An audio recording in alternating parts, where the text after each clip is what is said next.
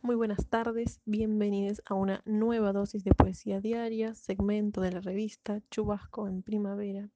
Mi nombre es Sofía y en el día de hoy les quiero compartir un poema de Gabriela Clara Piñataro que se titula Sexto Movimiento. La duración no es páramo preciso de la extensión de un momento. Toda una tarde fue la llama de la nafe hirviendo el agua una y otra vez.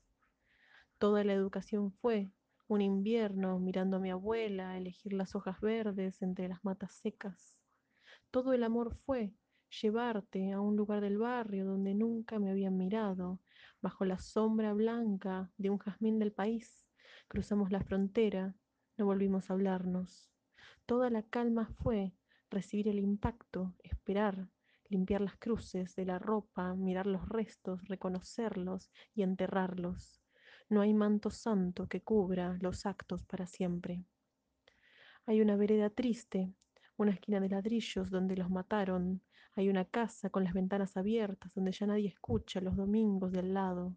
Hay un ángulo del techo donde se junta el sol y se hace un nido que junta las arañas, las vuelve mansos cristales tejiendo trama y revelada. La vida es un animal salvaje, moviéndose a ciegas en la dirección correcta.